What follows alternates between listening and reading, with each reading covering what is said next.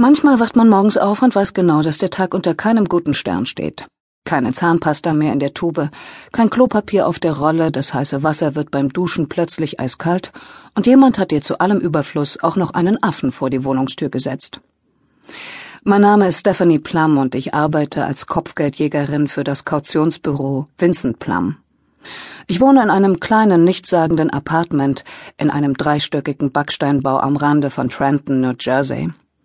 Normalerweise lebe ich hier nur in Gesellschaft meines Hamsters Rex, aber an diesem Morgen um 8.30 Uhr bekam ich einen weiteren Mitbewohner.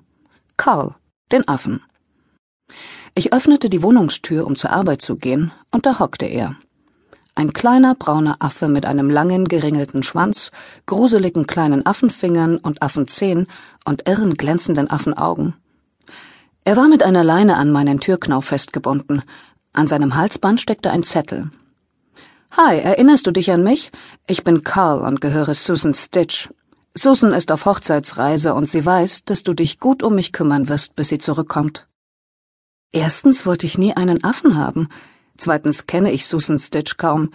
Drittens, was zum Teufel sollte ich mit dem Kleinscheißer anfangen? Zwanzig Minuten später parkte ich meinen Jeep Wrangler vor dem Kautionsbüro in der Hamilton Avenue. Der Wrangler war früher einmal rot gewesen, aber er hatte schon einiges hinter sich, als er mir in die Hände fiel, und jetzt war er mehrfarbig und auch sonst nicht mehr im besten Zustand. Karl stieg mit mir aus dem Wagen und folgte mir in das Büro, wobei er sich wie ein zweijähriges Kind an mein Hosenbein klammerte. Connie Rossoli, die Büroleiterin, spähte hinter ihrem Computer hervor. Connie trug eine wilde Lockenmähne wie jedes echte Jersey Girl, ihre Oberlippe war frisch gewachst und ihre Brüste waren unbezahlbar. Lola unterbrach ihre Ablagearbeit und stemmte die Hände in die Hüften. Hoffentlich ist das nicht, wofür ich es halte, sagte sie mit einem Blick auf Carl. Ich kann Affen nicht ausstehen, du weißt, dass ich Affen hasse. Das ist Carl, erklärte ich. Erinnerst du dich noch an Susan Stitch? Wir haben sie uns geschnappt, weil sie nicht vor Gericht erschienen ist. Und erinnerst du dich noch an ihren Affen, Carl? Ja und? Das ist er. Was tut der Affe bei dir? Er war an meinem Türknauf angeleint gewesen. Susan hat noch einen kleinen Zettel dran gehängt. Sie ist in die Flitterwochen gefahren und hat ihn bei mir gelassen. Die Frau hat Nerven, empörte sich Lola. Wo wird er sein Geschäft machen? Hast du daran schon gedacht? Ich sah zu Karl hinunter. Nun? Karl blinzelte und zuckte die Schultern. Er sah zuerst Lola und dann Conny an, zog seine Lippen zurück und schenkte ihnen ein Affengrinsen, bei dem er sein Zahnfleisch entblößte. Es gefällt mir nicht, wie er mich anglotzt, meinte Lula. Das ist irgendwie unheimlich.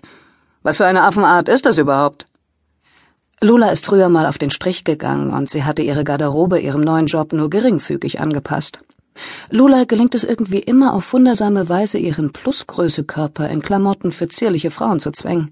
In dieser Woche war ihr Haar blond, ihre Haut war braun wie immer, ihr Schlauchkleid aus Lycra giftgrün und ihre Stöckelschuhe von Via Spiga mit den zehn Zentimeter hohen Absätzen trugen ein Leopardenmuster.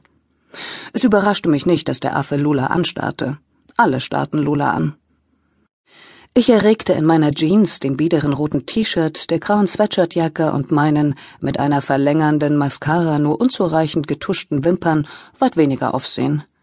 Ich fühlte mich wie ein Vollkornmuffin in einer mit Eclairs gefüllten Auslage in einer Bäckerei. Und außerdem war ich die Einzige, die keine Waffe bei sich trug. Meine Augen sind blau, mein Haar ist braun und mein Lieblingswort ist Kuchen.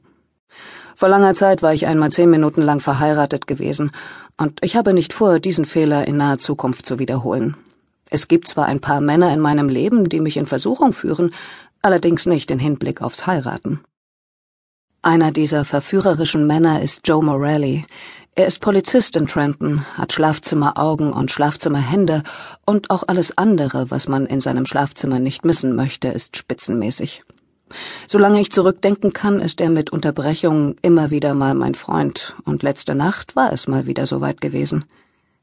Der zweite Mann in meinem Leben ist Carlos Manoso, auch Ranger genannt. Ranger ist mein Mentor, mein Arbeitgeber, mein Schutzengel und ich bin so vertraut mit ihm, wie man es mit einem Mann nur sein kann. Nur als fester Freund eignet Ranger sich nicht wirklich. Dazu gehört wenigstens hin und wieder eine Verabredung, und das funktioniert mit Ranger nicht.